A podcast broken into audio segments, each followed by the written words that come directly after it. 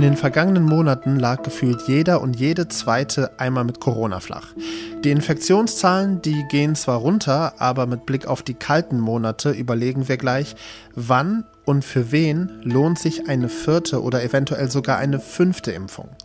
Außerdem sprechen wir über Donald Trump und welchen Einfluss er immer noch auf die Politik in den USA hat.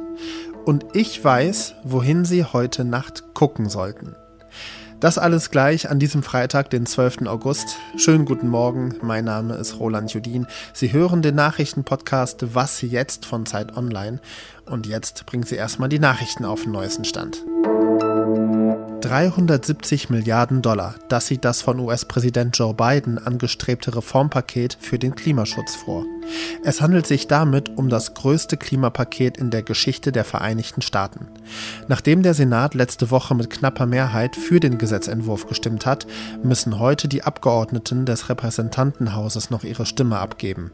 Da die Demokraten dort die Mehrheit innehaben, gilt das Ergebnis jedoch als gesichert.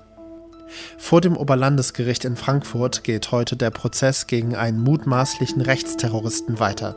Der 19-jährige Marvin E. soll aus rassistischen Motiven an der Gründung einer Terrorzelle gearbeitet und Anschläge vorbereitet haben. Außerdem soll er rund 15 Sprengkörper gebaut haben. Im Jahr 2021 stand Marvin E. noch auf einer CDU-Liste für eine Kommunalwahl in Hessen. Redaktionsschluss für diesen Podcast ist 5 Uhr.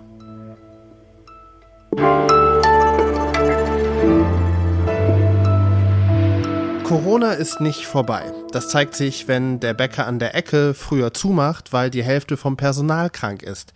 Oder Freundinnen einem auf WhatsApp schreiben, hey, ich wollte dich nur informieren, ich liege mit Corona flach und wir waren ja am Samstagabend noch zusammen auf der Party. Alles selbst erlebt diesen Sommer, vielleicht geht es Ihnen ja auch so. Die Corona-Sommerwelle, die ebbt ab, aber wie bereiten wir uns auf den Herbst und den Winter vor? Vor allem die große Frage ist, lohnt sich eine vierte Impfung? Darüber spreche ich mit Zeit Online Gesundheitsredakteur Florian Schumann. Florian, lass uns mal bitte eine Kosten-Nutzen-Rechnung aufmachen, ja? Für wen ist die vierte Impfung gesundheitlich sinnvoll? Also offiziell empfohlen ist die vierte Impfung von der Ständigen Impfkommission für Menschen, ähm, die durch eine Corona-Infektion besonders gefährdet wären. Also das sind Menschen ab 70, Immungeschwächte oder auch BewohnerInnen von Pflegeeinrichtungen. Der Vorteil dieser vierten Impfung wird größer, je älter und vorerkrankter man ist. So kann man es, glaube ich, sagen.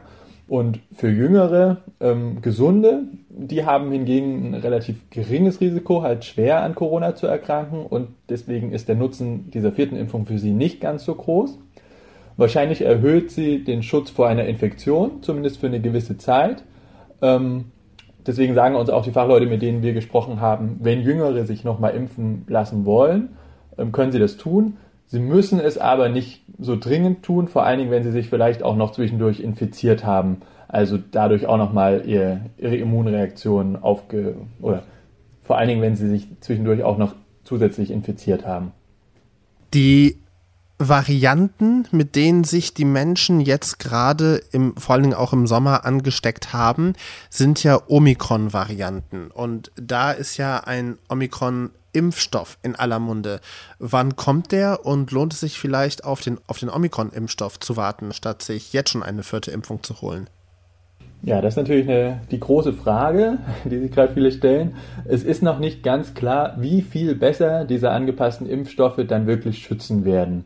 Es gibt so erste Daten zur Immunreaktion und die legen nahe, dass diese angepassten Impfstoffe die Immunreaktion nochmal verstärken und auch ein bisschen verbreitern können, eben weil sie an diese neuen Omikron-Varianten angepasst sind. Es kommt aber ein bisschen darauf an, welchen Impfstoff wir genau bekommen werden. Also ob er jetzt zum Beispiel auf BA1 Omikron angepasst sein wird, was äh, sozusagen im Winter ja zirkuliert ist, oder auf die neuen Varianten Sublinien BA4-5 ähm, die ja gerade zirkulieren. Da haben sich die europäischen Behörden noch nicht festgelegt.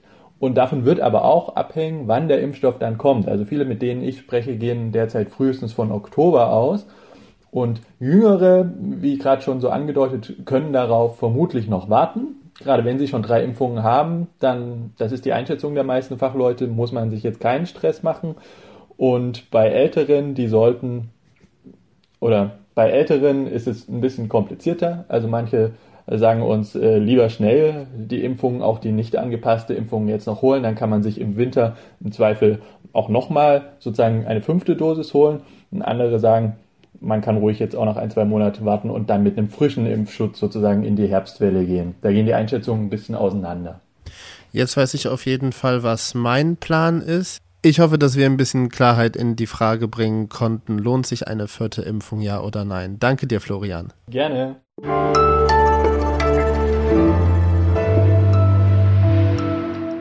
Und sonst so? Wenn Sie heute Nacht noch nichts vorhaben, gucken Sie in den Himmel Richtung Osten. Heute Nacht und auch in den kommenden Nächten sind Sternschnuppen besonders gut zu sehen. 30 bis 50 Sternschnuppen pro Stunde rasen über den fast wolkenfreien Himmel. Sternschnuppen sind ein wunderbares Naturschauspiel, aber sie sind auch ganz unromantisch zu erklären. Die Umlaufbahn der Erde kreuzt, wie zu dieser Jahreszeit üblich, die Staubwolke eines Kometen. Und wenn die kleinen Partikel und Steinchen in die Erdatmosphäre eintreten und dabei verglühen, sehen wir einen Lichtschweif, besser bekannt als Sternschnuppe. Die beste Zeit zum Gucken ist zwischen 22 Uhr abends und 4 Uhr morgens. Und wenn Sie eine Sternschnuppe sehen, nicht vergessen, schnell was wünschen und es danach auch niemandem verraten, sonst geht der Wunsch nicht in Erfüllung. Erst kommt im Untersuchungsausschuss raus, dass er ahnte, was am 6. Januar passieren würde. Dann gibt es eine Razzia auf seinem Anwesen in Florida und jetzt verweigert er die Aussage, weil sein Konzern im Verdacht steht, Geschäftsberichte manipuliert zu haben. Immer mehr kommt ans Licht um Ex-US-Präsident Donald Trump. Aber ihm scheint das nicht wirklich zu schaden, denn Trump spielt immer noch eine enorm wichtige Rolle im amerikanischen Politikbetrieb. Und welche? Darüber spreche ich mit Heike Buchter. Sie ist Korrespondentin der Zeit in New York. Heike, welche Rolle spielt denn Trump in der Republikanischen Partei? Welchen Einfluss hat er da? Ja, ähm, äh, Roland, das ist ähm, interessant, wie sehr sich Donald Trump eigentlich zu der leitenden Figur in äh, der GOP, also in der Republikanischen Partei, gemacht hat. Ähm, diese Partei hat praktisch ähm, die, die Basis ein bisschen verloren oder die hat eine andere Basis aufgebaut, eben äh, Blue Collar äh, ähm, und ähm, die früher eigentlich eher demokratisch gestimmt hatten. Aber Trump mit seinem Populismus äh, zieht diese äh, Menschen an, diese Wähler an und ähm, er nutzt das natürlich, äh, um seinen Einfluss auf die Partei weiter auszubauen. Wie kann ich mir das denn konkret vorstellen? Ich meine, der Untersuchungsausschuss um Donald Trump wurde live gestreamt, war sehr belastend. Die Razzia ist belastend. Jetzt verweigert er die Aussage, es wird gegen ihn und seinen Konzern ermittelt. Ähm, prallt das an seinen Anhängern, an seinen Parteigenossinnen und Genossen, prallt das einfach ab? Oh nein, so kann man das nicht sehen. Ähm, er hat ähm, jetzt gerade ähm, äh, getweetet und aufgerufen, dass alle vollblütigen Patrioten jetzt spenden sollen nach dieser ähm, Razzia in äh, Mar-a-Lago und ähm, seinem, seinem, ähm, seiner Residenz und seinem Resort. Und ähm, ja, er, er nutzt das eben, um sich wieder mal als Opfer darzustellen, als ähm, verfolgter, äh, politisch verfolgter, ähm, verfemter und eigentlich ähm, äh, nutzt ihm diese ganze Aufregung und diese, äh, diese Ermittlungen mehr, als dass es ihm schadet. Seine Anhänger und die Partei ist ja die eine Sache, aber das Land ist ja die größere Sache. Also mit seiner Inszenierung als Märtyrer, als ich bin der arme, gejagte Trump, unterstützt mich. Kann er denn damit irgendwie im gesamten Land noch äh, ja, etwas gewinnen, Wahlen sogar vielleicht gewinnen? Ja, Roland, das, das Ding ist einfach, was man nicht übersehen darf, ähm, ist, dass er ähm, 2020 immerhin 74 Millionen Stimmen geholt hat.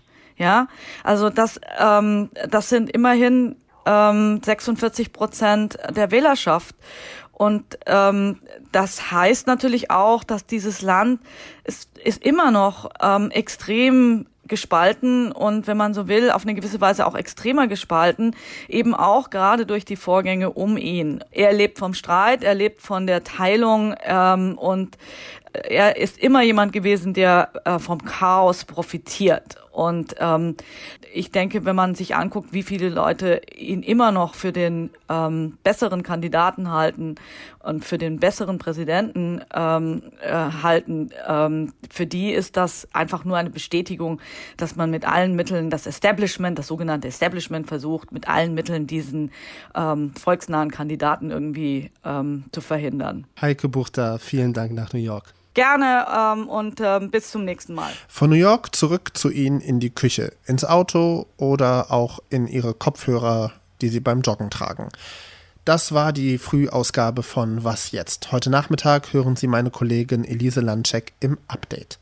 Mein Name ist Roland Judin. Schönen Freitag und guten Start ins Wochenende.